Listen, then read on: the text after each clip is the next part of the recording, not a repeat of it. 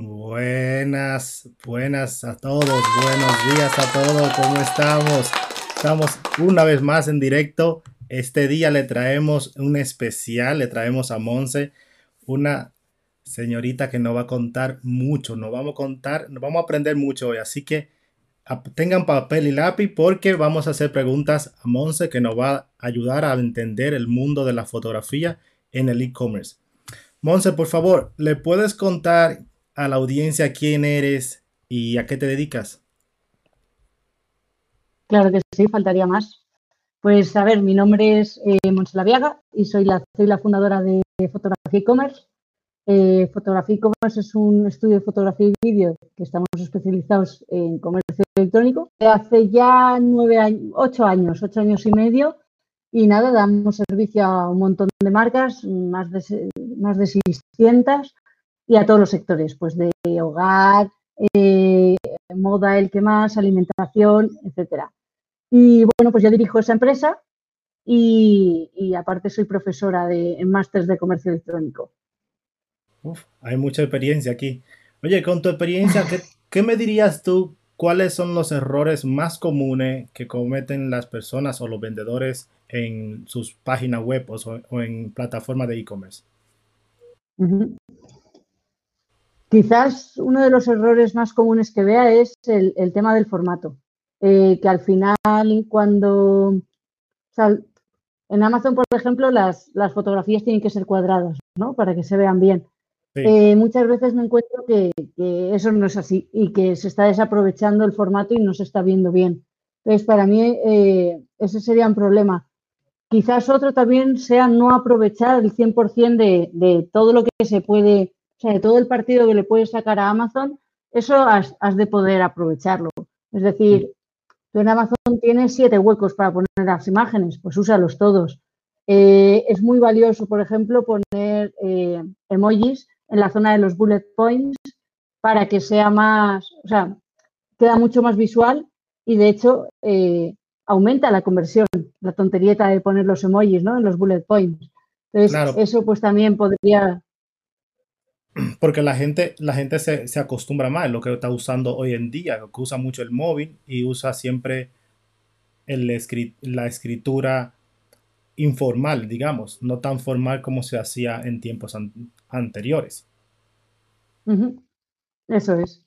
Sí, al final es un lenguaje más cercano y sobre todo que, también apoyas un poquito a, la venta, ¿no? Si tú estás hablando de que un producto, eh, no sé, es, es, mm, ligero eh, dietéticamente hablando y si le pones pues a lo mejor un, eh, se me ocurre, le pones ahí un, pues una fruta, algo, algo que represente esa ligereza, estás apoyando un concepto, ¿no? Y así pues con, con, los, con los demás conceptos que puedas apoyar con los emojis dime, por favor, em, ¿cómo podemos nosotros convertir, digamos, un producto aburrido, una imagen aburrida en algo más divertido?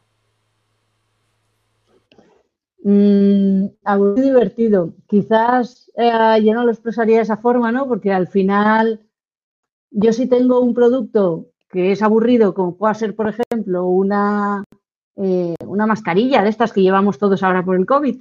Eh, es un producto bastante aburrido ese, ¿no? Entonces, yo creo que no hay que hacerlo divertido. O sea, para tú vender en Amazon ese producto no tiene que ser divertido, es decir, no te tienes que reír con él, ¿no? Sin embargo, tienes que conseguir que ese producto se entienda y sea mínimamente estético, eso sí, porque una mascarilla es muy fea. Bueno, pues la puedes poner de formas que el producto quede lo mejor beneficiado posible, ¿no? y sobre todo que, sea útil para, el, usuario en el sentido de que se vea en uso, es decir, que lo tenga puesto a lo mejor una persona o como si lo tuviese puesto una persona, ese efecto fantasma que en algunas ocasiones vemos, ¿no?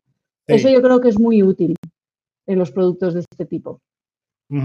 Y cuando nosotros, por ejemplo, yo como, como vendedor quiero quiero contratar a un fotógrafo, porque ya hoy en día con Instagram todo el mundo puede ser fotógrafo, tiene una cámara y tira fotos y es fotógrafo, digamos, entre comillas. Pero ¿cómo puedo yo identificar a un profesional o diferenciar a un, profesional de un amateur? Vale, debería, vamos, pienso yo, también yo soy profesional, ¿no? Pero pienso yo que debería ser medianamente sencillo hacer la diferencia. Al final, un profesional te va a poder enseñar siempre trabajos de, otros clientes, te va a poder enseñar portfolio, te va a poder enseñar y, vas a saber hablar tu lenguaje, ¿no?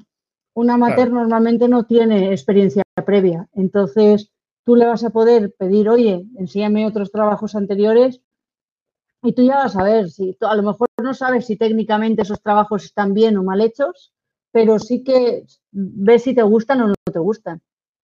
Y ya puedes ver un poquito ahí, oye, pues esto me cuadra, me gusta lo que está transmitiendo o no sé por qué esto no me está gustando. Entonces ahí yo creo que lo puedes saber medianamente fácil. Pero ¿cómo podemos nosotros saber, por ejemplo, qué le va a gustar al cliente? Porque no es lo mismo que me guste a mí como, como el, vendedor. Yo digo, oye, dame una fotografía que a mí me gusten, pero la cosa es no es que me gusten a mí, sino que le gusten a mi cliente. ¿Cómo podemos nosotros hacer esa, esa, esa transición de lo que me gusta al cliente a como yo que soy el, el, el vendedor que, te voy, que voy a contratar el, el, fotógrafo? A que le guste a mis clientes, la gente que va, el público que va a Amazon y compra el producto final, que, que al, al, final del cabo es, es ellos lo que mandan, ¿no? Eso es. Hay una eh, cosa interesante, esto siempre se puede hacer a posteriori, eh, que es fijarse en las FAQ, en las preguntas frecuentes que se tienen en un producto, para ver qué es lo que preguntan los usuarios. Y entonces, eh, imagínate, hay un, los usuarios me suelen preguntar mucho cómo se enciende el producto, o si tiene una luz, o si tiene un cable, o si tiene una conexión X. Entonces, si yo ya estoy viendo ese tipo de preguntas, ya puedo enfocar una de las fotografías a responder esas preguntas, ¿no? Entonces yo creo que eh, la parte de hacerle caso a las preguntas para poder sacar contenido interesante es interesante en sí mismo. Y luego hay eh, contenido o fotos que podemos elegir hacer eh, por intuición, es decir, no tenemos ninguna ninguna preguntas que nos hayan hecho los usuarios porque es la primera vez que vamos a subir el, artículo. hay unas, hay, al final nosotros tenemos que intentar describir el producto como es. Entonces, vamos a necesitar hacer tantas fotos diferentes como sean necesarias para contar ese producto. Si ese producto lo hemos contado bien, el usuario estará contento. Si no lo hemos contado bien y, hay dudas, el usuario no lo estará. Ahí tenemos, tengo una, diferencia que no sé si viene acaso, porque me pasa a mí que mi mujer cuando me dice, oye, tómame una foto que la va a subir en las redes y me da el teléfono, yo, yo, yo empiezo a, a temblar porque sé que no le va a gustar ninguna de las que yo tomo tiro, mm, tiro muchas fotos, pero al final me dice que, soy malísimo y que no hay ninguna que le guste. Entonces, cuando tú dices que van a tirar muchas fotos, entonces viene el momento de decisión de tomar la que más le gusta al, cliente, ¿no? Entonces, ¿cuál ¿cómo lo guías tú o no guías tú a nosotros que somos, digamos, un vendedor novato, pero que no tengamos no sabemos qué elegir la, fotografía. Obviamente, como tú dices, hay que tener una base de dónde elegir, que podamos elegir, eh, podemos testear o podemos probar algunas fotografías. ¿Y cómo le dices tú al cliente, en este caso a nosotros, oye, esta es tu mejor vía, esta es tu mejor, mejor opción? A nosotros eh, siempre vamos a asesorar al cliente de la mejor forma que nosotros eh, creamos, ¿no? Entonces, cuando nosotros ya tenemos el producto delante, lo, vemos y tenemos que entender qué es. Hay productos que son muy fáciles de entender, como puede ser un zapato. Entonces, nosotros o podemos buscar inspiración en Internet o podemos directamente decirle, mira, pues en el calzado lo que mejor funciona es una vista a tres cuartos para que se vea un poco la puntera y se vea todo el material exterior. También te recomiendo una fotografía de planta para que se vea el dibujo que tiene eh, tanto en la parte del interior como en la, como en la suela y te puedo eh, recomendar una foto de lo que sea, ¿no? Al final le recomiendas. Otra cosa es que el producto no lo no necesites mucho al cliente. Por ejemplo, tenemos algunos clientes que venden en Amazon em, humidificadores y ese humidificador tiene un cajón especial para el agua que recoge, un botón especial para no sé cuántos. Todas esas instrucciones nosotros necesitamos saberlas, no, no conocemos tanto al detalle del producto para y necesitamos al fabricante o al vendedor que nos diga esto, esto, esto y esto es importante. Entonces nosotros ya sabemos que ahí le vamos a tener que prestar atención. Entonces al final para nosotros es intentar representar un poco lo que es nuestro sentido común, que creemos que va a ser también del usuario.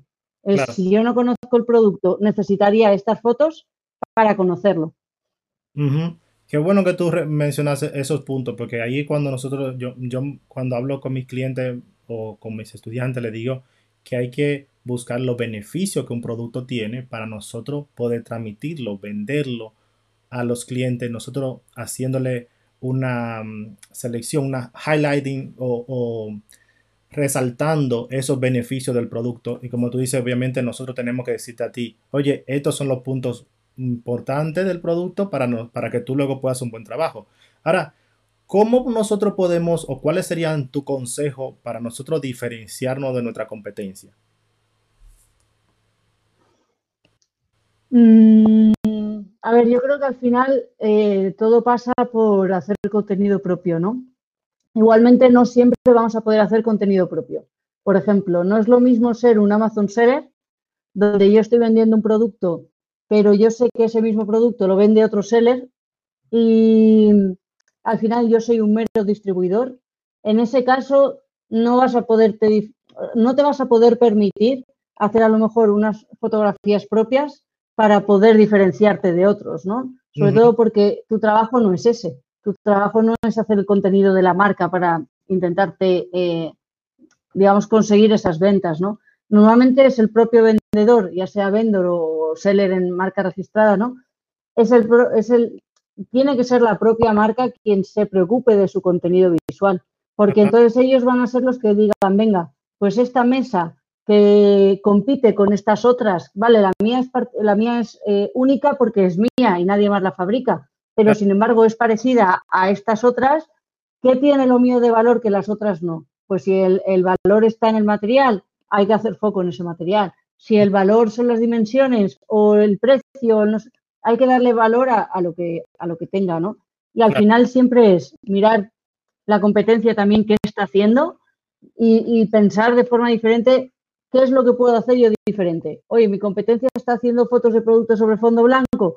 Pues yo voy a hacer esto, pero además voy a poner una foto de la mesa en el salón para que se entienda en su ambiente, en su contexto, para intentar que vaya mejor. O mejor voy a hacer un vídeo. Entonces es ver dentro de lo que te puedes em, permitir qué es lo que tiene sentido hacer. Ajá. Cuando tú hablas de contexto, a mí me llega la idea de, de por ejemplo, también cambiar las escenas o, el entorno del producto de según la época del producto. Por ejemplo, hay unos productos, por ejemplo, para mí, que se venden muy bien en Navidades y a mí me gusta cambiarle el look a las fotografías que tienen con, con entorno navideño y cuando no estamos en Navidades, pues un entorno más normal. ¿Te parece algo, mm, una buena idea o, es algo muy como alocado cambiar entre época del año con diferentes estilos de fotos? Mm. Em, no me parece, o sea, no lo he escuchado mucho, entonces yo creo que es algo diferente en un mismo producto, ¿eh? Hablo de un mismo producto. Sí, sí hablamos del mismo producto.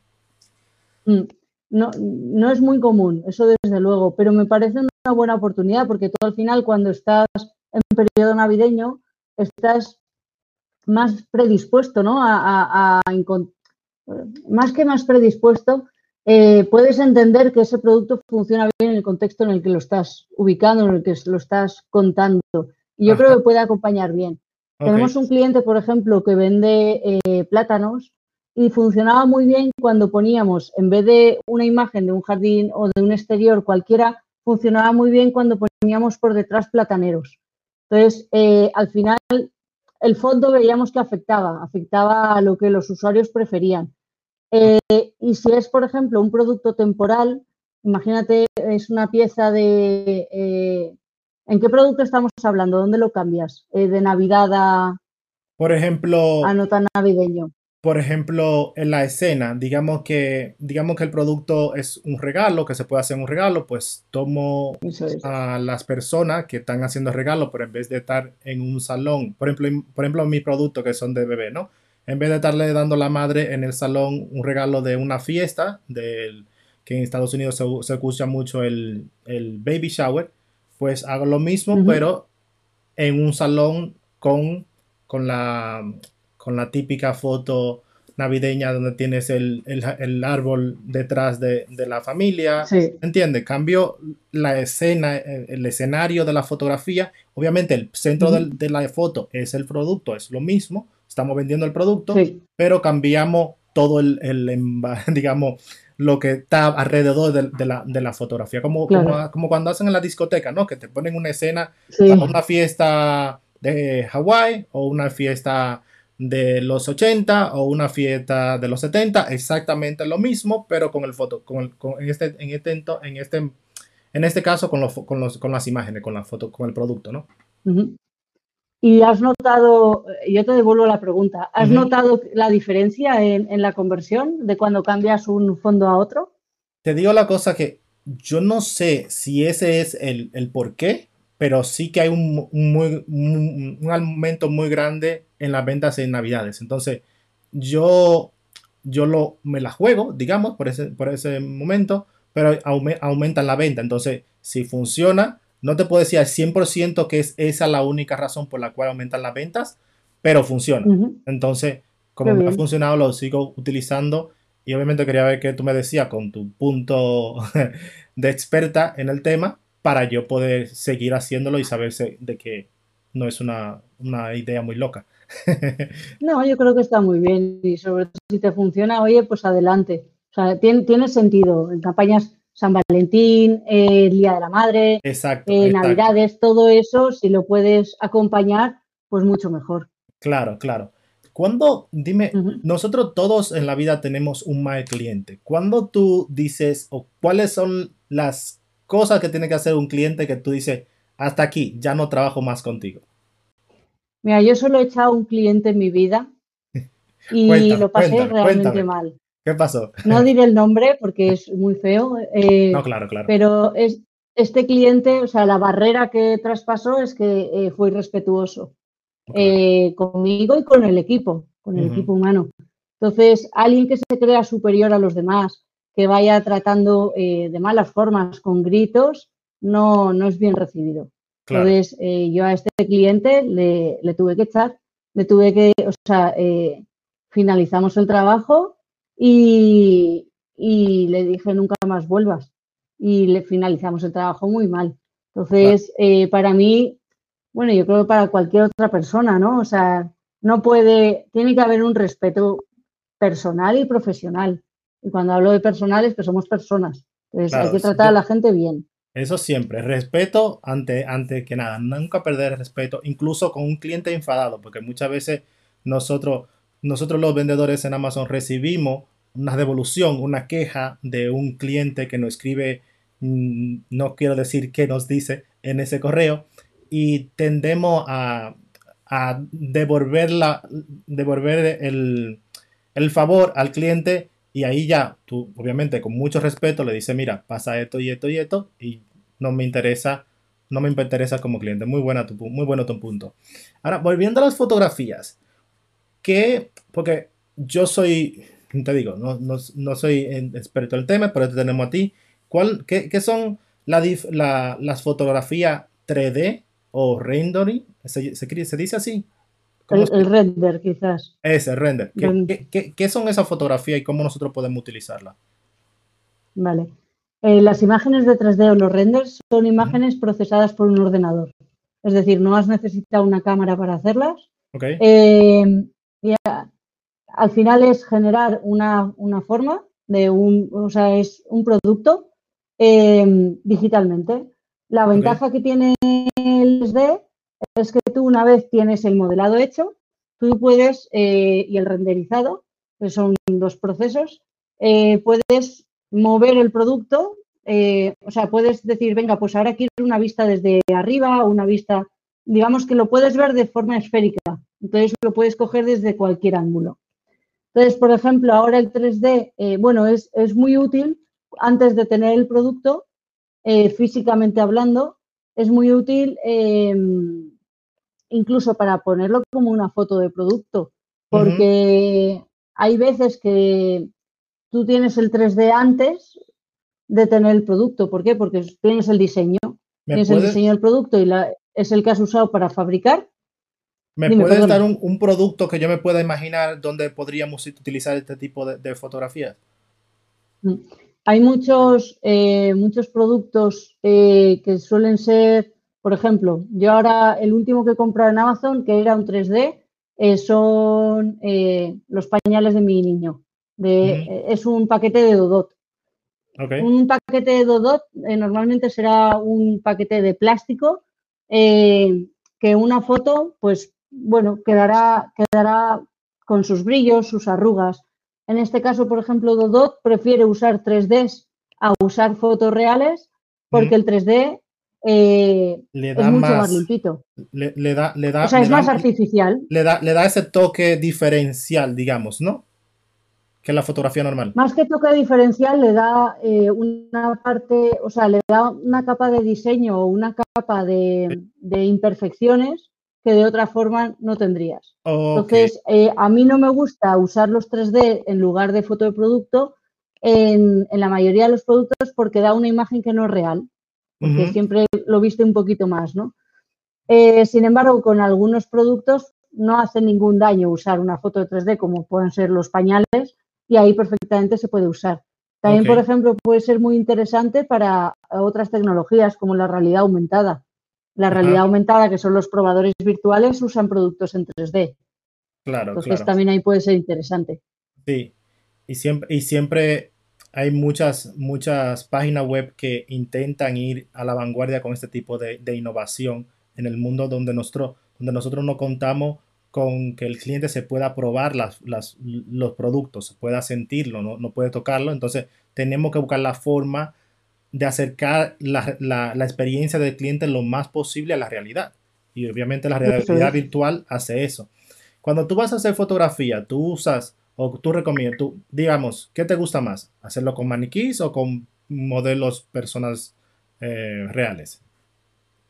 Cuando estamos hablando de ropa, es. Eh, o sea, yo como fotógrafa no, pero te, o sea, te lo voy a contestar como usuario, no como fotógrafo. Eh, o sea, creo que al usuario siempre va a preferir ver los, productos con modelo frente a un maniquí. ¿Por qué? Porque al final es como la ropa está diseñada para estar una persona y nosotros estamos acostumbrados a ver la ropa en personas. Entonces, como mejor la vamos a entender para hacer una, compra online, va a ser vista sobre personas, ¿no? Entonces, en algunas ocasiones, por lo que sea, eh, no queremos o no podemos usar personas, pues oye, sobre maniquí también es una forma, pero creo que tiene mejores conversiones la de modelo. Yo como fotógrafa te diría que incluso también, eh, yo ya no hago fotos, hace muchos años ya que no hago yo las fotos, pero eh, es mucho más agradable trabajar con modelos que, que con maniquís también y son más guapas también, vamos a ser claros, y son más guapos los modelos. Más guapos. Eso es. son más guapas y más guapos, así que claro está, hacerlo mejor. Eso es. El maniquí nunca sonríe, siempre tiene la misma cara. Sí, siempre hay serio, sin, sin, sin expresiones. No, tú no puedes jugar con las expresiones de. A mí, a mí por ejemplo, cuando, cuando yo tengo, estoy contratando un fotógrafo, y quiero hacer un estilo, una fotografía, yo siempre intento pedirle al fotógrafo que me, que me venda no solo el producto, sino las sensaciones que va a sentir el, modelo o la modelo que está en la fotografía. Que me venda las sensaciones porque al final yo, yo en mi opinión, que puedo estar equivocado, muchas personas compran por, por lo que sienten, no por lo que, por lo que, no sé, no me explico bien. Digamos que las sensaciones que, la gente transmite, ya sean modelos o personas o cualquier persona, venden más que un no, no expresión o una cara bonita o un, en un caso como, o por ejemplo, el maniquí, ¿no?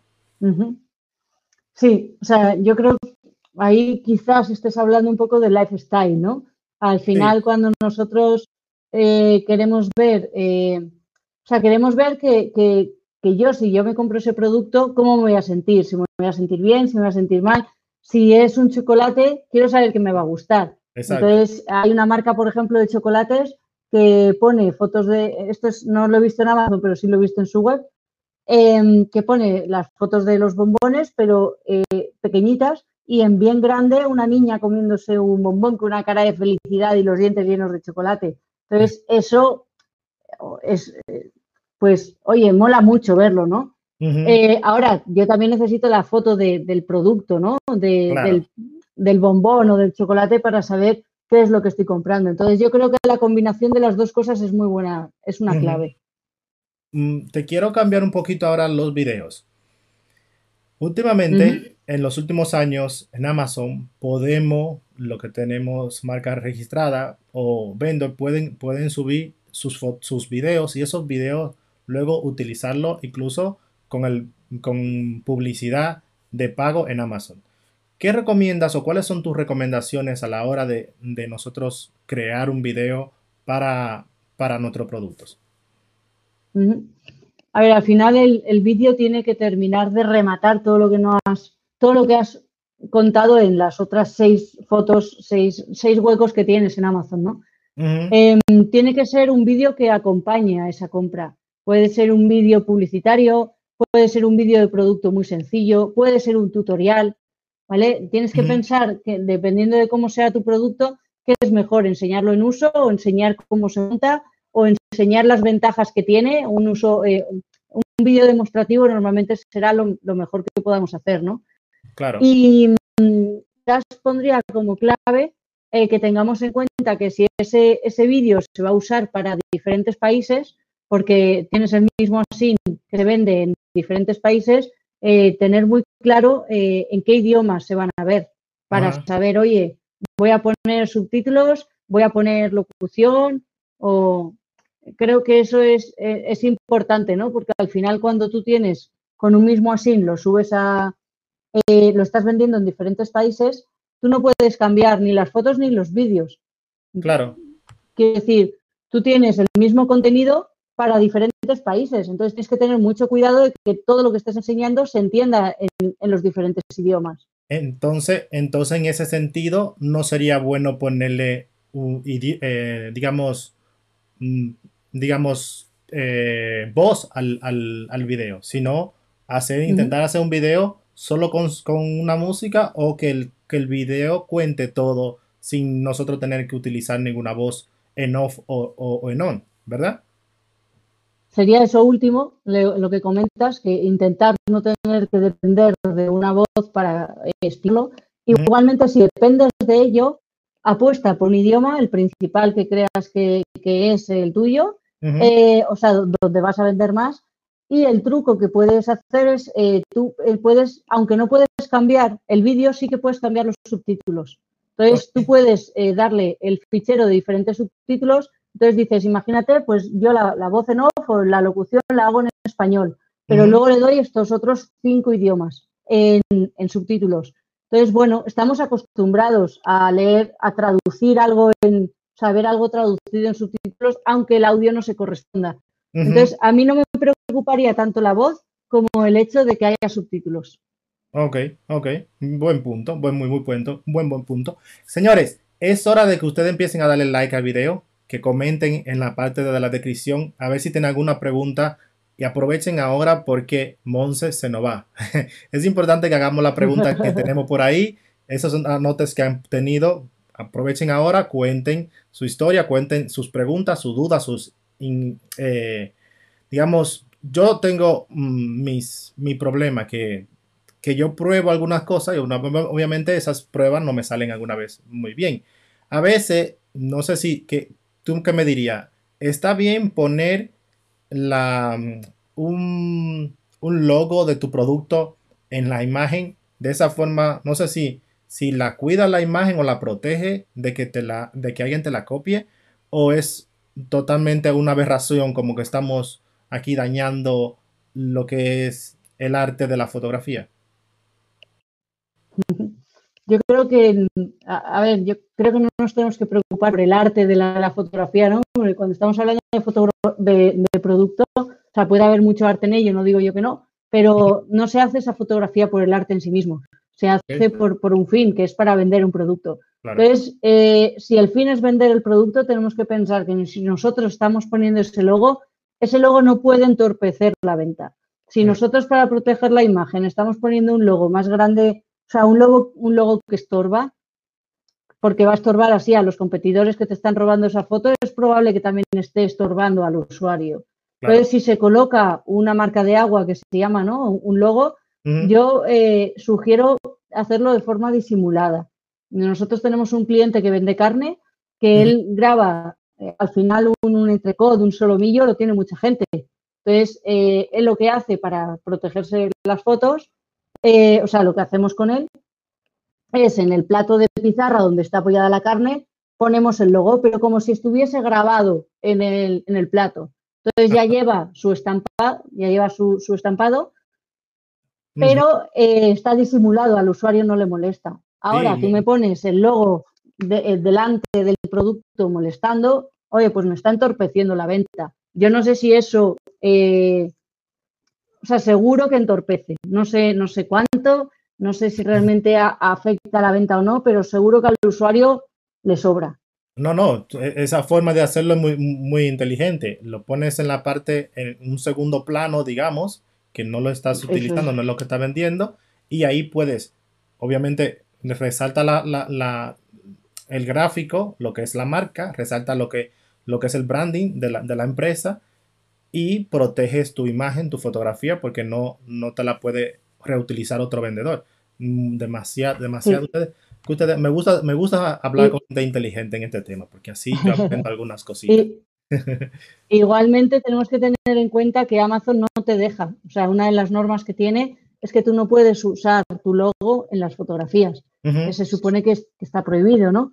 Eh, hay mucha gente que lo hace y no lo penaliza porque no lo pillan, pero si te lo pillan te lo puede quitar, porque una de las normas es no tiene que haber logos. Entonces, que lo tengamos presente también. Nosotros, por ejemplo, siempre, te, siempre peleamos, digamos, o competimos con la primera imagen, esa imagen en blanco, con fondo blanco, digo, con fondo en blanco. ¿Qué recomendaciones o tips daría tú para nosotros tener mayor conversión o mejor clic o que la gente llamara más la atención al, cliente con esa primera imagen? Quizás aquí te pueda comentar dos cosas. Eh, una es que esa imagen tiene que ser 100% descriptiva del producto. Es la imagen más importante, es por la que te van a eso, a, clicar para entrar en la ficha de producto, ¿no? Eh, entonces, no puede ser ambigua. Y ahí hay que, eh, en teoría, tú ahí solo puedes utilizar una foto de fondo blanco y tienes en la principal y tienes el solo del producto. nosotros, si hacemos ahora, por ejemplo, una búsqueda en Amazon y ponemos otra vez el ejemplo de antes las mascarillas, vamos a ver un montón de mascarillas que hay, ¿no? Entonces, em, ¿cómo, compites ahí? ¿Cómo te llevas tú eh, ese clic para luego eh, que entre en tu ficha de producto? Al final, eh, tenemos que tener en cuenta en Amazon que convierten. Lo primero que convierte son las reviews. Luego convierte el título y luego convierte el contenido visual. El contenido visual está en tercer lugar en Marketplace frente al e-commerce que está en el primero. Entonces, si nosotros obviamente tenemos que tener en cuenta el, título y tenemos que tener en cuenta las reviews, y en el momento que lleva la, hora del contenido visual, tenemos también que tener en cuenta que estamos compitiendo con otros ahí. ¿Y a, a, dónde quiero llegar? Si yo tengo, por ejemplo, una caja de 100 unidades de mascarilla y compito con el que tiene 50 unidades y mi precio es más caro por tres, pero digo, oye, yo quiero resaltar que mi precio, vale, es más alto, pero es que en realidad es muy bien, está muy bien porque tengo estas 100 unidades. A lo mejor lo que tienes que hacer en la foto principal es caja, producto fuera de la mascarilla y a lo mejor poner una ilustración, un, símbolo donde ponga 100, es decir, resaltar una cualidad, ¿no? O por ejemplo, si es una cámara y graba en 4K, pues puedo poner 4K. Entonces se utilizan mucho las ilustraciones o apoyos gráficos para poder eh, señalar una cualidad que tiene el producto frente a los otros que a lo mejor no la tienen. Entonces yo creo que eso lo, intentaría eh, resaltar. Y luego, sobre todo, que sea muy descriptivo y sea una fotografía profesional. Excelente, excelente. Yo estoy aquí anotando, anotando todo, tomando nota, porque obviamente siempre, siempre intentamos hacer eso, intentar competir y competir, y, eh, o no solamente competir, sino ganar el, el clic del cliente para que visite nuestro, nuestro producto y luego convertirlo en, ventas.